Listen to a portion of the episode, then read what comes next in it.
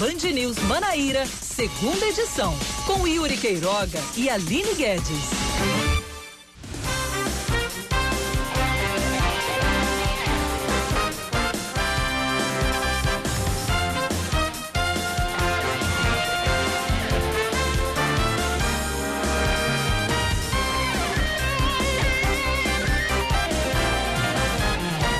5 horas e mais 3 minutos aqui na capital paraibana, 5 e 3 e no estado da Paraíba. Esse é o Band News Manaíra, segunda edição, que começa agora com as principais informações locais daqui de João Pessoa. Para você que está sintonizado no 103.3 FM, no aplicativo Band Rádios e no site bandnewsfm.com.br. Seja muito bem-vindo à nossa programação. E desde ontem, outra pessoa fez a sua reestreia aqui, Aline Guedes, o retorno, filme que estará nas telas do cinema depois de acabar a pandemia.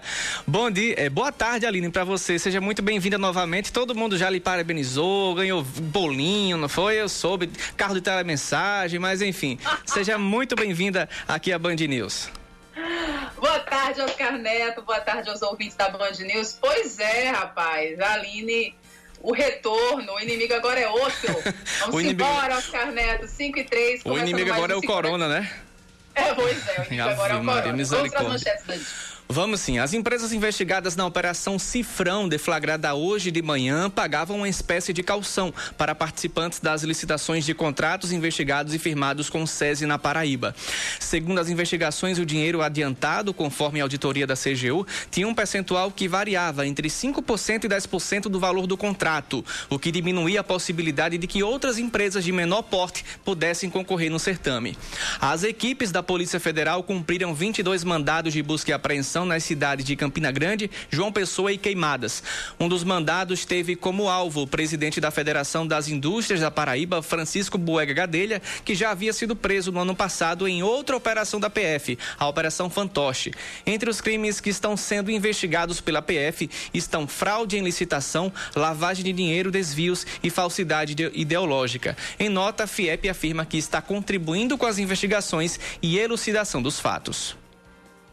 A Associação Brasileira de Apoio Cannabis Esperança, que é a única entidade autorizada a cultivar maconha com fim medicinal no país, aqui de João Pessoa, é autorizada a começar uma pesquisa a nível nacional que vai avaliar os efeitos do óleo integral de cannabis no tratamento de transtornos de humor, com foco na ansiedade e estresse. O estudo foi aprovado pelo Comitê de Ética em Pesquisa com Seres Humanos da Universidade Federal de Santa Catarina e vai recrutar cerca de 300 voluntários, entre médicos e enfermeiros, que atuam na linha de frente do combate à Covid-19.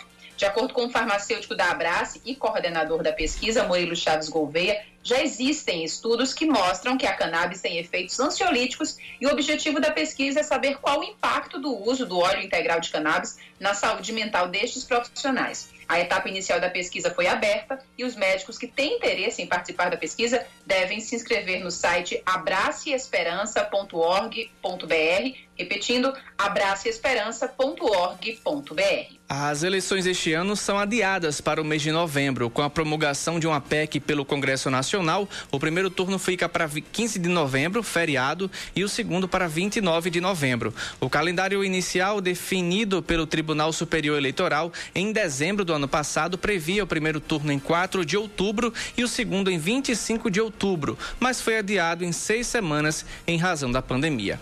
A emenda constitucional Constituição não prevê modificação no tempo de mandato dos cargos eletivos. Dessa forma, a data da posse dos eleitos permanece a mesma, em 1 de janeiro de 2021. Os prazos de descompatibilização vencidos não serão reabertos. São 5 horas e mais 6 minutos. Essas foram algumas das principais informações da Band News FM Manaíra. E você, ouvinte, que tem informação para passar para a gente ou quer participar, é só entrar em contato é, pelo nosso WhatsApp 991 11 9207 991 11 9207 5 e 6 em João Pessoa.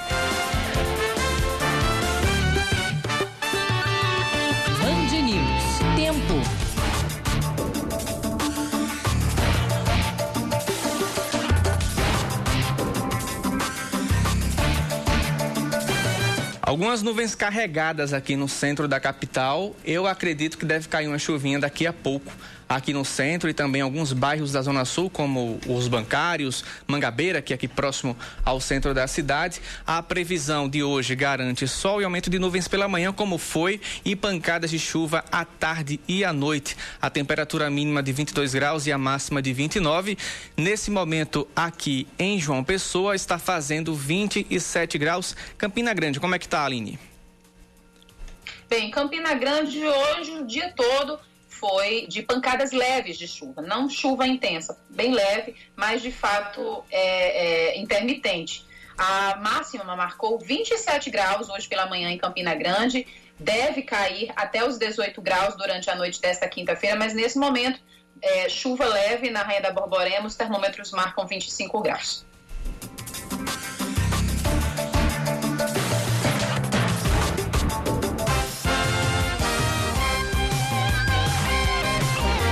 E a gente abre esse jornal agora falando da Operação Cifrão, que investiga fraudes em licitações e execução de obras no Departamento Regional do SESI, aqui na Paraíba.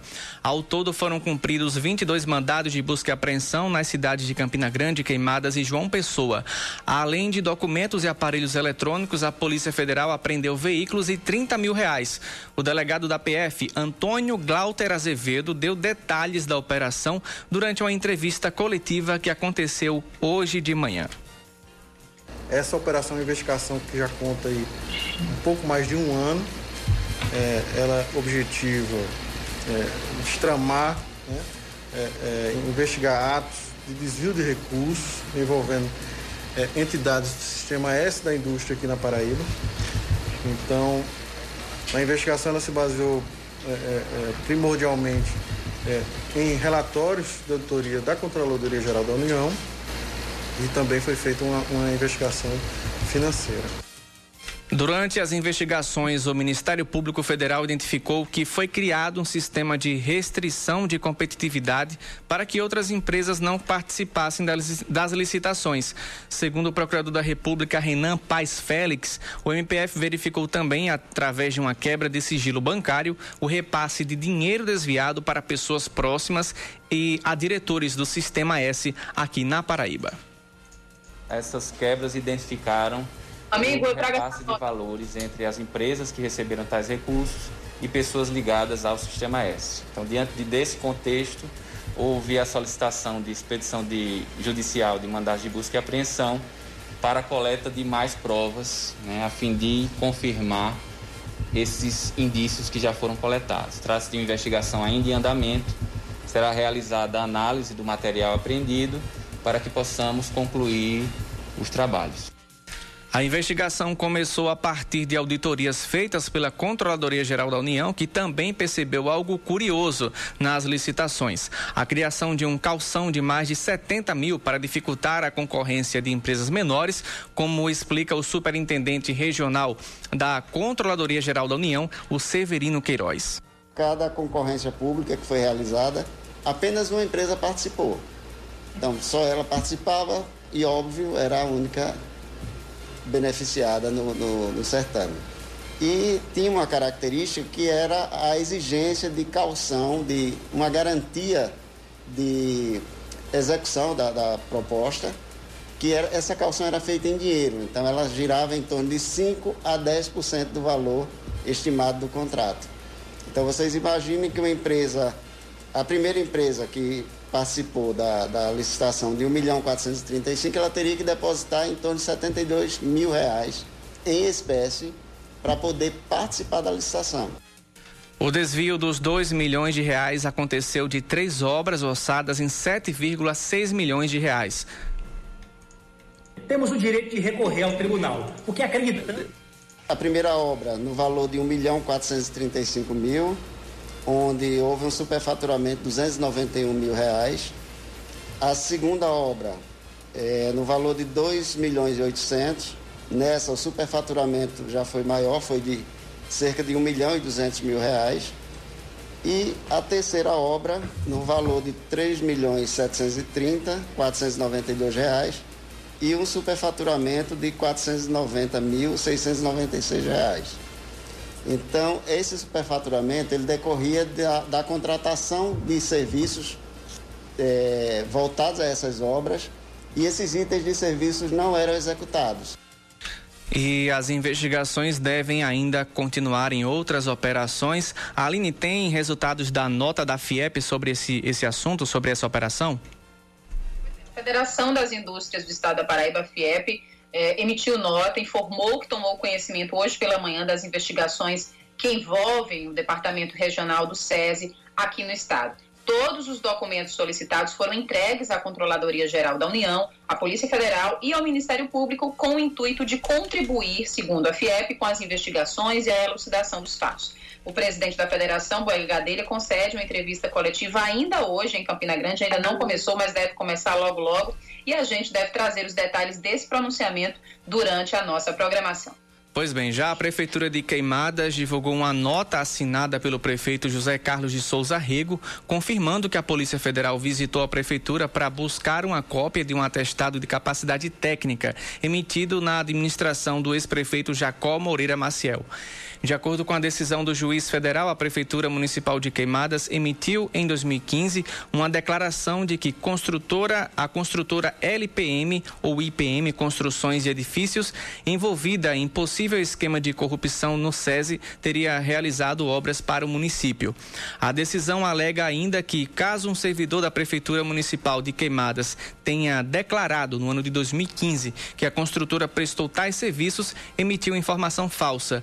A gestão atual ainda renovou seu compromisso com a população de atuar com transparência, probidade e decência da administração dos recursos públicos e diz que estará sempre disponível para apresentar as informações necessárias à investigação pelos órgãos competentes.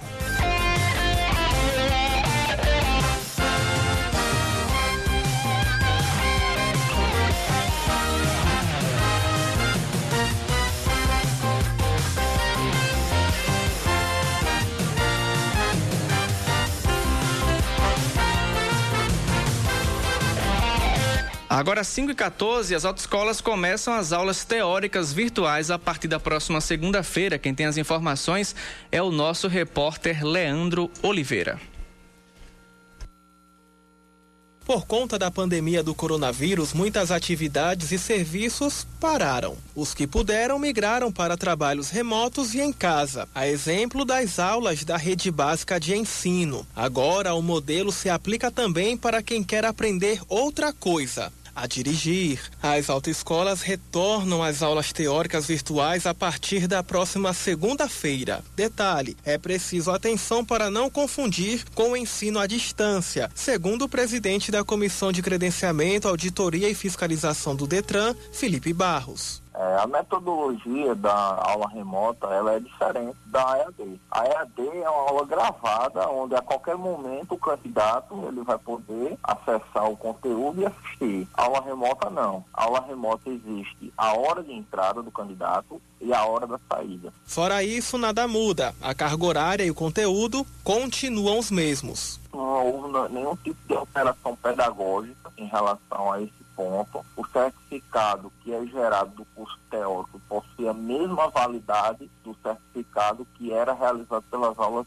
presenciais. E para Felipe Barros, com as câmeras dos celulares, ficou fácil para os professores confirmarem a presença dos alunos na sala de aula virtual, mesmo para quem é metido a sabichão. Se for constatada que existe ausência do candidato na aula ou que existe outra pessoa assistindo no lugar dele, essa aula é invalidada e o candidato vai ter que obrigatoriamente repor ela. De acordo com o Detran estadual, um novo protocolo deve ser divulgado para regulamentar a volta das aulas práticas, quando finalmente o aprendiz de motorista coloca a mão no volante e o candidato a tirar a carteira de habilitação que não quiser assistir à aula remota não é obrigado. Ele pode escolher também o modelo das aulas presenciais, mas esta só voltam gradativamente quando as medidas de segurança contra a pandemia entrarem em uma nova fase de flexibilização.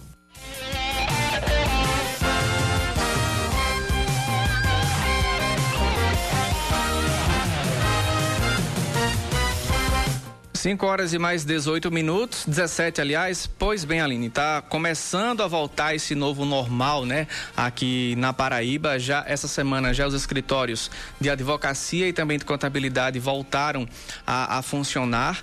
Os treinos de futebol profissional também voltaram aqui em João Pessoa e a partir da próxima segunda-feira a CEMOB já fez um planejamento para a volta dos ônibus. É, durante a tarde desta quinta-feira aconteceu uma entrevista coletiva da CEMOB é, e a gente vai trazer detalhes durante a nossa programação. E agora as autoescolas de forma remota estão voltando a funcionar. Agora a gente não só não sabe quando vão voltar aqueles serviços mais, digamos, pesados que garantem mais aglomerações, como as academias e as escolas. Mas, no entanto, o que a gente está eh, percebendo é que está voltando devagarinho como deve ser, né, Aline? Pois é, pois é. é. Acredito que tudo tem que ser feito dessa forma, né? Já que tem que ser feito é, diante de tantos protestos, de tanta, de tanto clamor por parte é, do empresariado, mas também de, muita, de muitos autônomos, pessoas que pedem pela retomada da economia. É, se tem que ser feito, tem que ser feito paulatinamente, né, Oscar Neto? Uhum. Com todas as medidas de segurança. E é, é, algo que a gente, inclusive, vai conversar daqui a pouco com a CEMOB, é, com o Adalberto Araújo, para saber sobre essa primeira fase do plano de retorno, para saber como é que a, a prefeitura, no caso da CEMOB, vai fiscalizar essas medidas de segurança. Porque a gente vem acompanhando é, os protocolos é, do governo do estado, da prefeitura de João Pessoa, de como deve ser feito, mas como ter certeza de fato que as pessoas estão seguindo esses protocolos, né, Oscar Neto? Com certeza, por exemplo, uma coisa muito básica, você já deve ter saído na rua e ter visto muita gente sem máscara. Isso é a coisa mais normal do mundo, uhum. né, né, Oscar Neto? E então, olha que é uma lei é, estadual, né? Uma lei estadual é, que deveria ter sido... É o básico do básico, uhum. né? E, ou seja, então como é que vai, como é que está sendo, como é que vai ser essa fiscalização desses protocolos, dessas medidas de segurança, para que as pessoas cumpram de fato é, e se não cumprirem, o que é que pode acontecer de advertência, de multa, né, de medidas cabíveis para as pessoas que não se adequarem a esse novo normal. Sabe o que eu tenho percebido também? É que começou assim, por, por exemplo, fechou tudo, né? No começo da pandemia, teve aquelas restrições todas. Aí passaram-se um mês e 15 dias, eu acredito, 45 dias. Depois veio o lockdown. O lockdown. Foram 15 Isso. dias fechando tudo aqui na Grande João Pessoa aquela coisa, mas percebeu-se também que continuou. Não foi um lockdown 100%. Acredito que 30 ou 40% da população é, entrou no lockdown, fez sua parte no lockdown. E depois veio aquele plano do novo normal, é, feito pelo governo do estado como se estivesse entregando para as prefeituras as suas próprias decisões, né? É, e a gente sabe que o, o próprio STF mesmo, ele deixou que as prefeituras e os estados tenham autonomia para decidir sobre as orientações é, seguindo a saúde. Mas é, agora tá tudo normal, agora o trânsito voltou daquele jeito, os ônibus vão voltar a partir da próxima segunda-feira. E a gente torce que essa taxa de transmissibilidade venha caindo, né? Do coronavírus. Porque se tiver no pico mesmo agora, vai ser complicado, vai ter que fechar tudo de novo, como em outras capitais, como Florianópolis, Curitiba, que também fechou o seu comércio depois. É, Recife também teve um momento que teve que recuar, porque comemorou uns dados do final de semana. A gente sabe que final de semana quase não se faz testes. E Natal, é por exemplo, Natal vai voltar essa semana. Então é bem complicado. São decisões que têm que ser feitas é, de maneira responsável para que lá na frente a gente não tenha que culpar quem realmente deveria ter feito é, de forma educada. 5 e 21 a gente volta a falar sobre isso no próximo bloco. Eu vou entrar no rápido comercial. Já já voltamos com mais informações.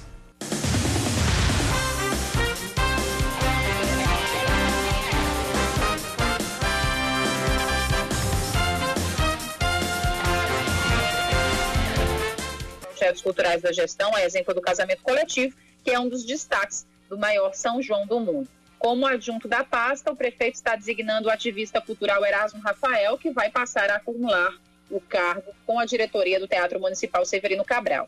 Deixando o cargo de adjunto da Secult, o engenheiro empresário Luiz Alberto Leite está sendo nomeado por Romero Rodrigues para a presidência da empresa de urbanização da Borborema, a Urbema.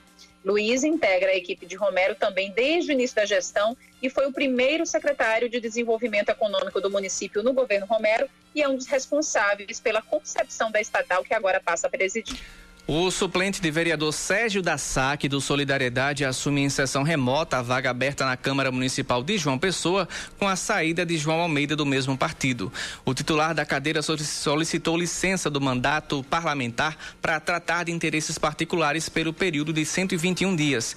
De volta ao parlamento, Sérgio disse que vai estar na base de apoio ao prefeito Luciano Cartacho, apesar da movimentação do seu partido em lançar a candidatura própria com o nome de João Almeida. Essa é a segunda vez que Sérgio da Saque assume vaga na Câmara Municipal da capital.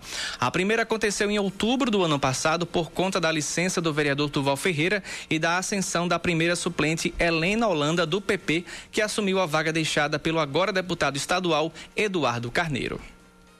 Está suspenso o prazo de validade do concurso público para o curso de formação de soldados da Polícia Militar e do Corpo de Bombeiros do ano de 2018. Conforme a publicação, o prazo de validade deve ser retomado após a publicação de um decreto estadual que revogue os efeitos da suspensão. A suspensão do prazo de validade se baseia no decreto de calamidade pública na Paraíba, devido à crise de saúde decorrente da pandemia do novo coronavírus e suas repercussões nas finanças públicas do Estado. O Procon de João Pessoa fecha três lojas devido ao descumprimento dos decretos municipal e estadual que regulam o funcionamento dos estabelecimentos comerciais durante o estado de calamidade pública decretado desde março por conta da pandemia do coronavírus.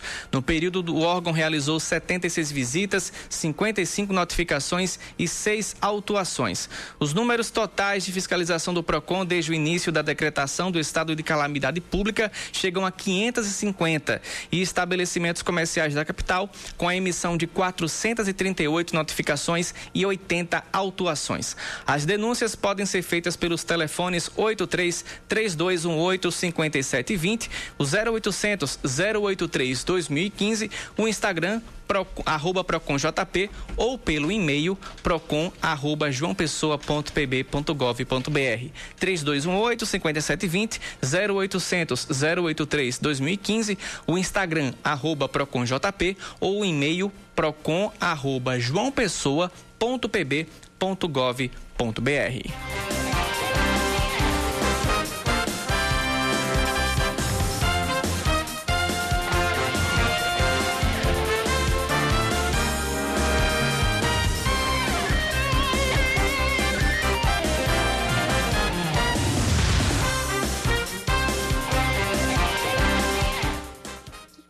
Bem, 5 da tarde, 26 minutos. Qual é o limite entre a atuação profissional dos médicos e a campanha eleitoral?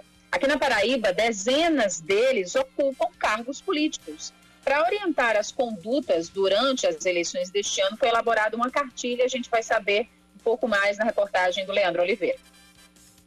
Nas últimas eleições, dos 75 candidatos que tinham a medicina como principal ocupação, 34 foram eleitos aqui na Paraíba. Para conhecer o limite entre a atuação profissional dos médicos e a campanha eleitoral, o Conselho Regional de Medicina criou uma cartilha eleitoral com recomendações para médicos que devem participar do pleito neste ano. Segundo o presidente do CRM, Roberto Magliano, o documento detalha normas e condutas irregulares durante o período eleitoral é a observância das normas eleitorais e os princípios e regras éticas que regem a conduta profissional do médico, visto que, graças à íntima relação médico-paciente, o médico, por vezes, inconscientemente, termina por configurar situações quais são consideradas muitas vezes irregulares e que podem ter consequência direta no resultado do processo eleitoral.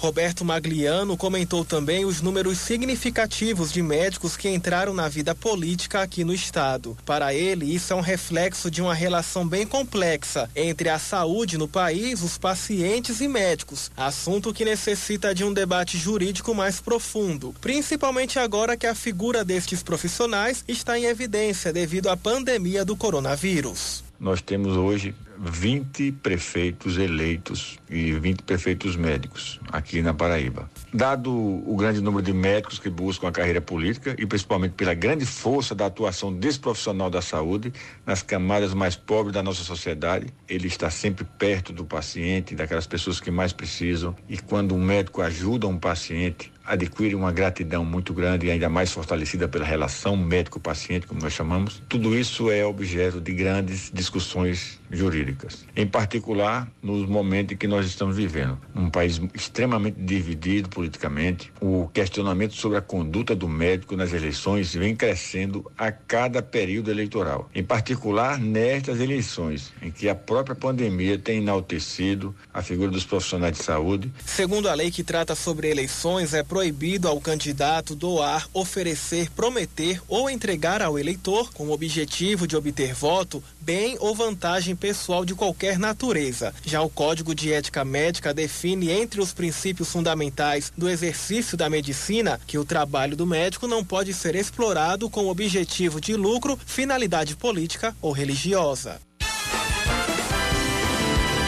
Política, com Rejane Negreiros.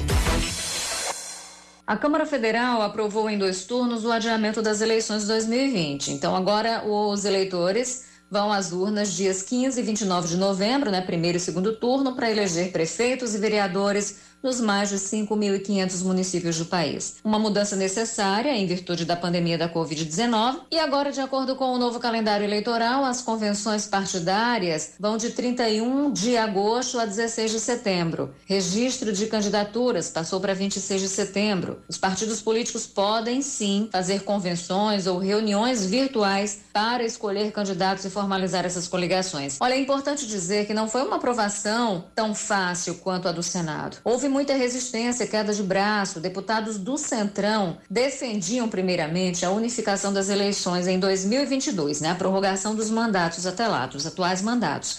Quando viram que seria impossível, passaram a ser contra o adiamento, queriam as eleições em outubro mesmo. Na verdade, eles estavam sustentando essa pauta para atender interesses paroquianos dos prefeitos. Fizeram chantagem, disseram que aceitavam negociar desde que houvesse a recomposição de 5 bilhões de fundo partidário para municípios e que a propaganda partidária na TV e no rádio fosse retomada, né? Desde que ela seja retomada. Propaganda que deixou de existir em 2017 e cujo único interesse era divulgar assuntos de interesse dos partidos. E aí foi preciso que Rodrigo Maia, o presidente da casa, interferisse e lembrasse que o que estava em jogo ali era uma questão de saúde pública. Mas veja o tamanho da insanidade. Deputados agindo como procuradores em nome dos prefeitos que chegaram ali, apresentaram uma desculpa esfarrapada de que adiar as eleições em um mês os prejudicaria politicamente porque eles poderiam sofrer algum tipo de desgaste. Olha a qualidade desses gestores. Gestores que nem no meio de uma pandemia pensaram na coletividade, não quiseram fazer fazer um debate técnico. Sabe qual é o nome disso? Safadeza. Não tem outro nome. Felizmente, no final, a maioria e o bom senso venceram e o diálogo entre o legislativo e o judiciário prevaleceu, né? na verdade, foi essencial para esse acordo. Agora, é preciso dizer também que deputados suprimiram pontos da PEC que foi aprovada lá no Senado. O TSE, o Tribunal Superior Eleitoral, ficou sem poder alterar datas estabelecidas para o pleito, mesmo que municípios não tenham condições sanitárias para realizá-lo, mesmo que exista algum tipo de impedimento. Ainda assim, o presidente do Tribunal Superior Eleitoral, Luiz Roberto Barroso, comemorou o resultado. Em João Pessoa, vereadores de direita, extrema-direita e de esquerda, pelo menos nesse ponto, concordaram com o adiamento das eleições para que tudo seja feito com a devida segurança. Eles entenderam, pelo menos aqui, aqui, e pelo menos nesse tema, que é preciso construir consensos para atender a um interesse público.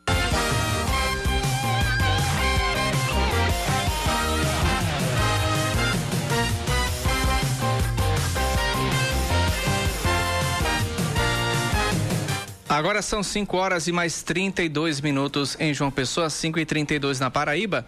Estamos na linha agora com o, o secretário, não, superintendente da CEMOB aqui da Paraíba, de João Pessoa, aliás, Adalberto Fernandes. Adalberto, seja muito bem-vindo aqui. A Adalberto Araújo, Fernandes é o outro, meu Deus, toda vez, na outra vez foi do mesmo jeito. Adalberto Araújo, seja muito bem-vindo aqui à Band News FM Manaíra. boa tarde a todos. Eu, eu que agradeço o espaço e estou aqui à disposição para explicação sobre esse retorno aí, essa retomada sistema né, de transporte. Gradativamente, mas vamos retomar. Pois bem, é, o que foi definido pela CEMOB durante o, os ônibus que devem voltar a circular nessa segunda-feira aqui na capital paraibana? O que, de, o que vai voltar nessa primeira etapa da flexibilização do transporte coletivo urbano na capital paraibana, Alberto?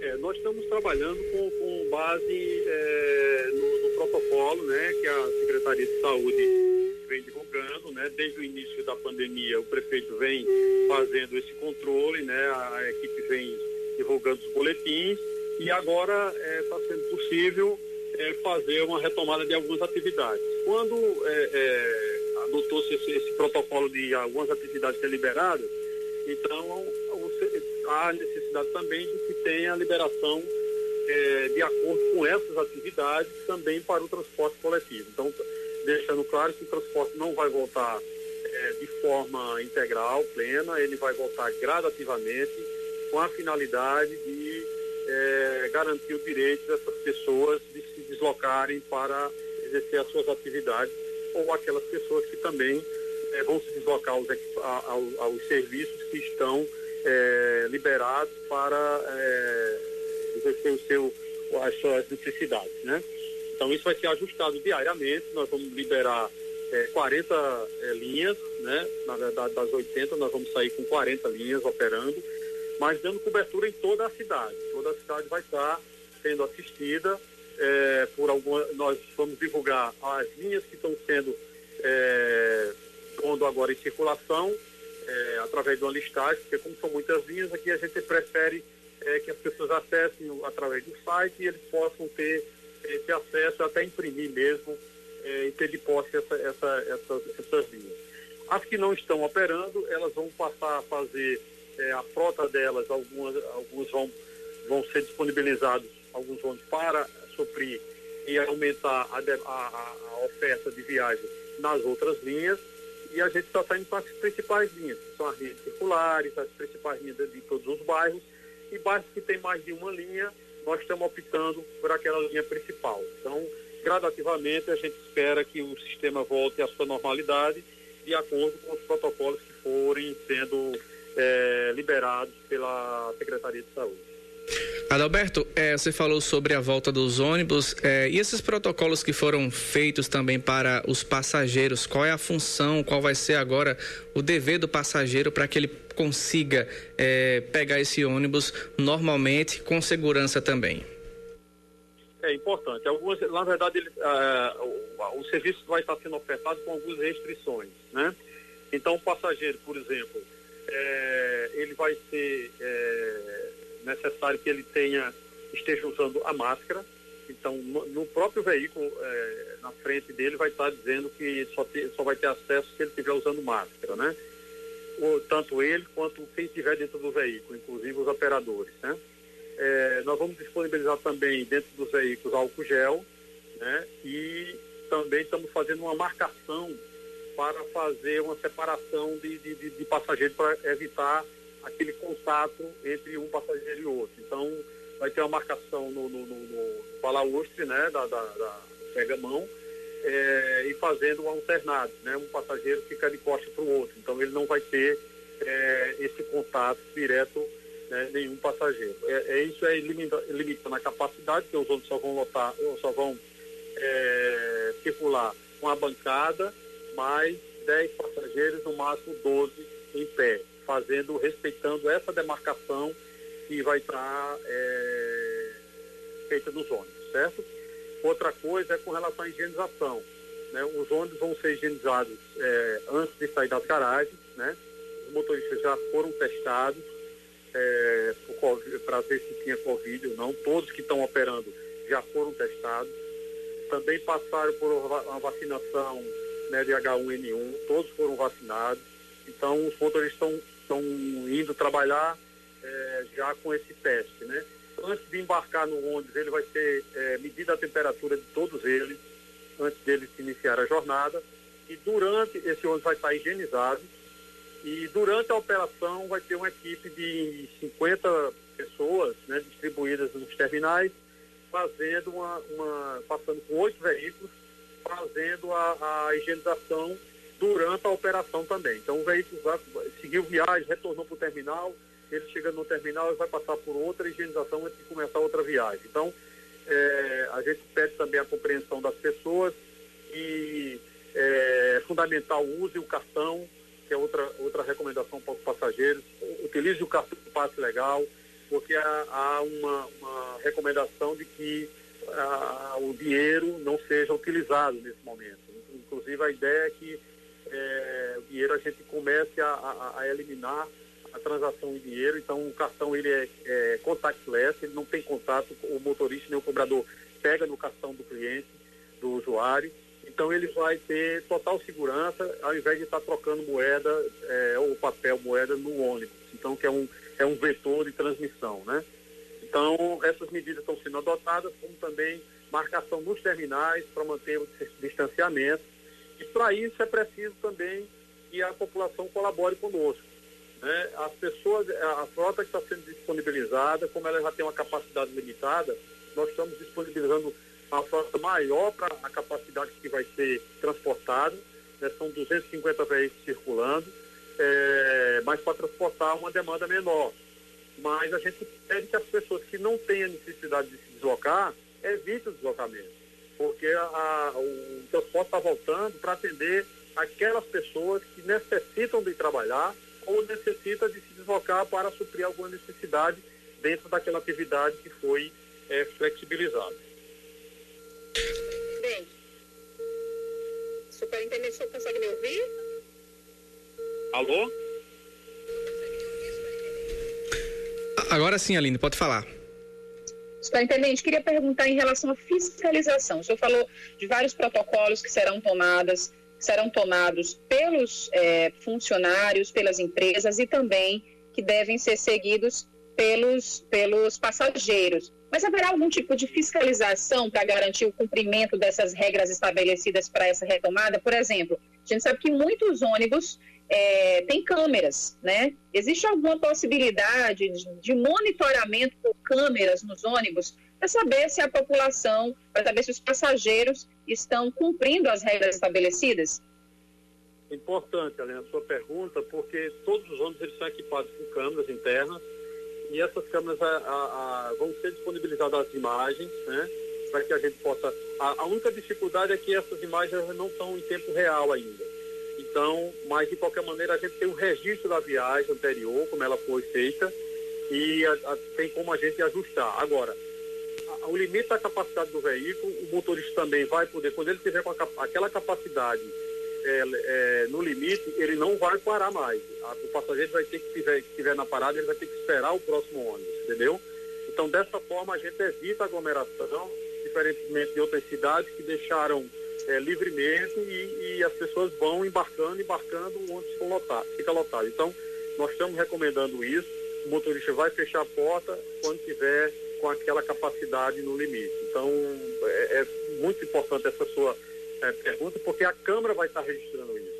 Então, se houver um desrespeito, tanto do motorista ou da empresa, nós vamos estar, todo mundo vai estar fiscalizando, das, tanto da CEMOB, nós estamos fazendo um, um, uma, vamos dizer, uma, uma grande frente de, de, de, de, cooperação entre as secretarias, a CEDOB vai nos ajudar, a Secretaria de Saúde vai nos ajudar, entendeu? Então, nós vamos fazer uma, uma, uma grande, um grande, uma grande frente para manter isso e a finalidade, sim, é a segurança de todos tanto dos operadores, das pessoas que estão trabalhando no sistema e principalmente aquelas pessoas que necessitam se deslocar e usar o transporte público.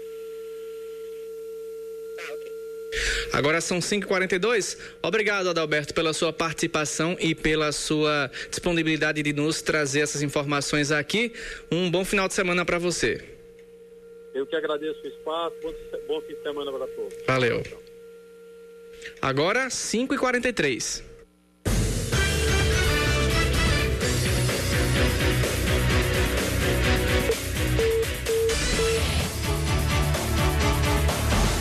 A gente acompanha agora uma coletiva de imprensa pelo, é, feita pelo presidente Francisco Boega Gadelha, presidente da FIEP, sobre as investigações de hoje da Operação Cifrão, deflagrada pela Polícia Federal. Vamos ouvir um pouco. O Senai também foi incluso entre os 100 maiores doadores dos estaduais para é, o combate ao Covid-19.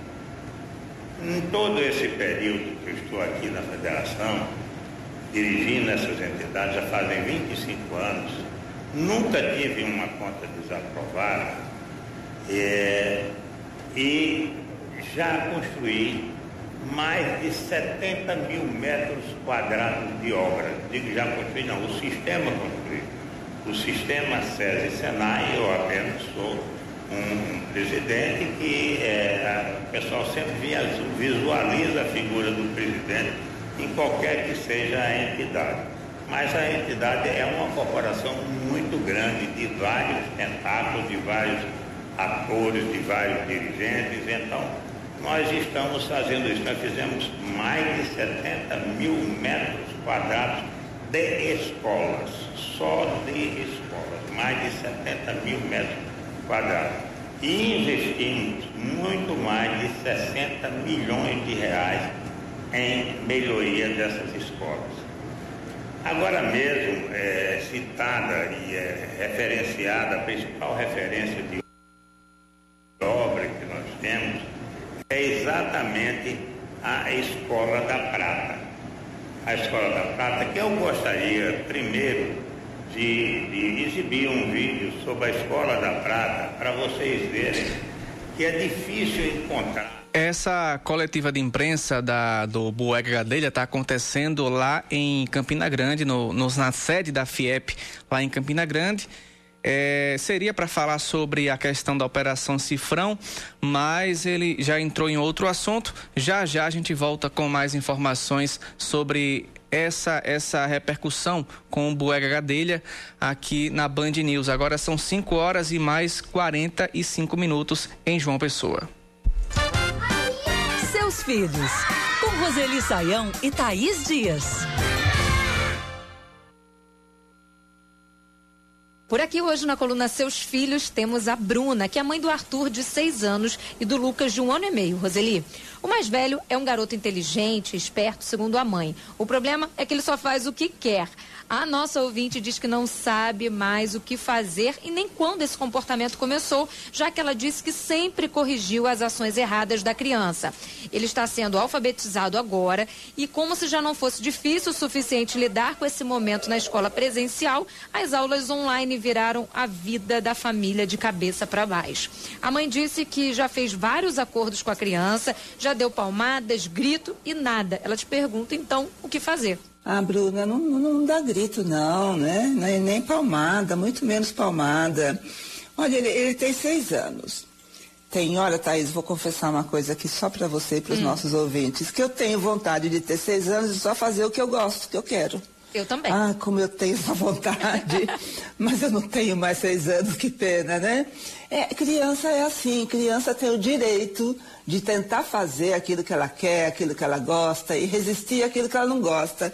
E no caso aqui do filho da Bruna, ele não está gostando nada, nada dessa história de ser alfabetizado sem o vínculo com a professora, aquele vínculo. Nossa, a alfabetização depende tanto do vínculo com a professora, né? Depende da maneira como ela trata os alunos, a maneira como ela consegue acreditar que os alunos são capazes de se alfabetizarem nesse período que ela pretende. Tudo isso interfere muito, né? Não é só uma questão cognitiva, é muito emocional, é muito postural também. Então, é, eu diria para a Bruna, Bruna, tranquila, olha, ele vai ser alfabetizado quando as aulas voltarem. Tenta ajudar o seu filho, não, uh, não ficando muito brava quando ele não consegue, porque ele não tem idade para conseguir. A gente está exigindo nesse momento coisas das crianças, principalmente em relação à escola, que a gente jamais deveria exigir, né? Deu certo a aula para a criança? Ótimo, continua. Não deu certo? Para. Faz um, um golinho só por dia, só para manter o vínculo com o estudo. Uma tarefa desafiante ou lúdica, né? Para a criança não perder aquela relação de que o professor conduz o meu trabalho escolar. Isso é que é o mais importante. Não vai fazer falta esse período de três, quatro meses. Ele consegue depois se alfabetizar bem. Enquanto isso, você pode brincar com ele, né? De alfabetização sem falar essa palavra, sem usar o termo escola mas brincando com, por exemplo, não sei do que ele gosta, né? Com livros de histórias para ele identificar determinadas palavras. Tem muita criança dessa idade que adora gibi da turma da Mônica, né? Ajuda muito também. Então, Bruna, calma e paciência. Não tá fácil para eles, não. Nem um pouco, viu? Se não tá pra gente, para eles menos ainda. Seus filhos, arroba bandnewsfm.com.br. Seus filhos, arroba bandnewsfm.com.br www.cultura.com.br. Amanhã estamos de volta.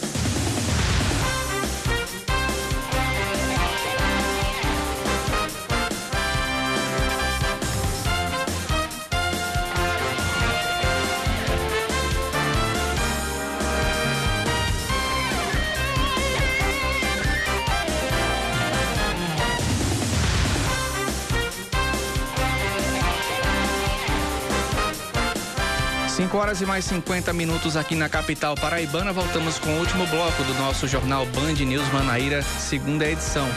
A Prefeitura de Bahia deve manter suspensos os contratos de cerca de 1 milhão e 800 mil reais para a compra de alimentos da merenda escolar.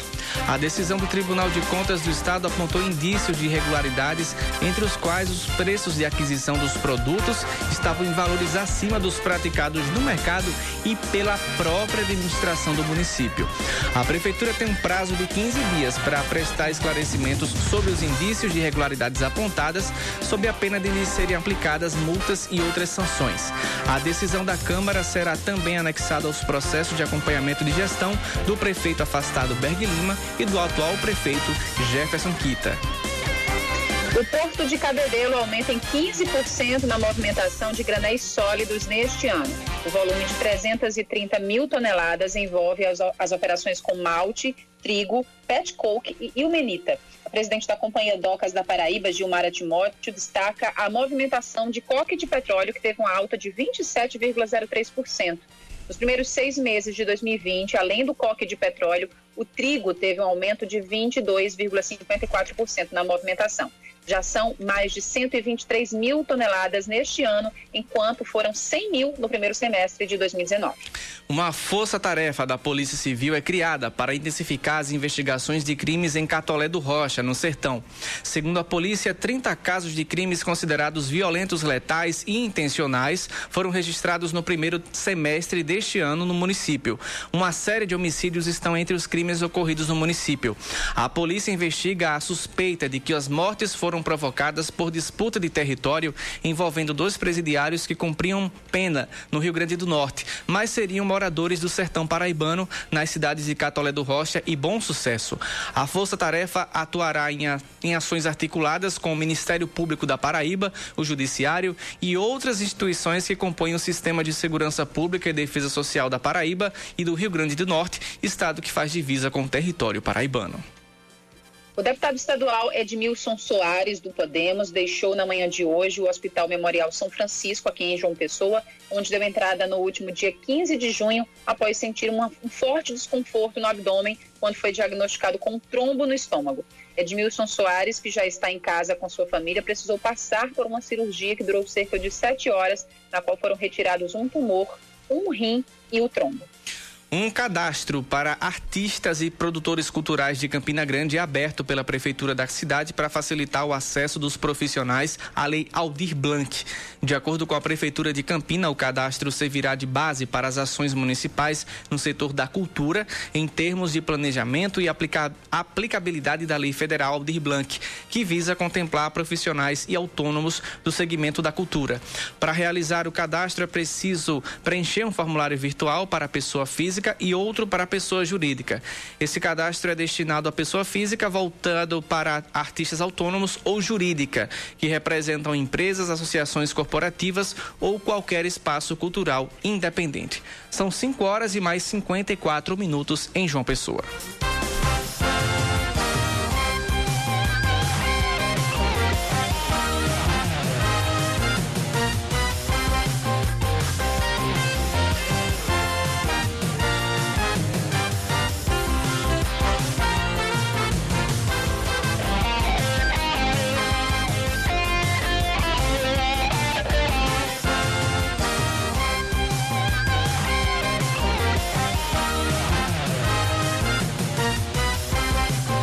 São 5 horas e mais 54 minutos. Os atendimentos presenciais na Fundação Centro Integrado de Apoio ao Portador de Deficiência, FUNAD, em João Pessoa, continuam suspensos por conta da pandemia do coronavírus.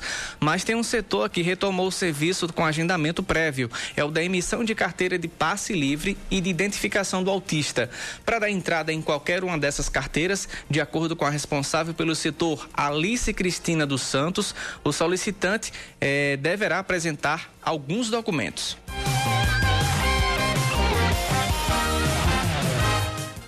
Documentação necessária é foto 3x4, xerox do RG, CPF, comprovante de residência, laudo médico atualizado do SUS, cartão do SUS e comprovante de tipo sanguíneo.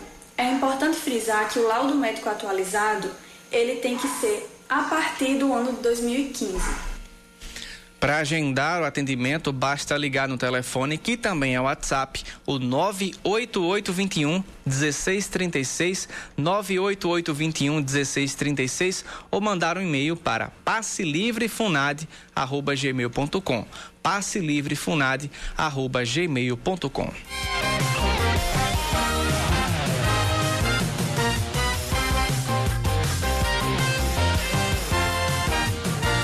Agora 5h56, alguns ouvintes mandando, mensagens por aqui. Nosso ouvinte com o final 8071 é o Charles. Ele mandou o seguinte: para a população colaborar em relação à questão do transporte coletivo, só tem um jeito de só tem um jeito, é ficar em casa e pronto. Ele acredita que não vai dar certo. Na prática não funciona, se soltar o povo, ele se mistura. Coronavírus vai fazer festa. É, obrigado, Charles, pela sua participação. Nosso ouvinte aqui com o final, o, com o telefone final 3120, mas é o Souza que mandou mensagem para a gente. Obrigado pela sua participação. Também participou conosco aqui o nosso ouvinte Cartacho, que não é o prefeito que entrou em contato com a gente. Obrigado, nossos ouvintes que mandaram mensagens durante a nossa programação. E você que quer trazer a sua informação, é só entrar em contato conosco. Nosso WhatsApp é o 991 11 9207 991 11 9207 Agora vem ele.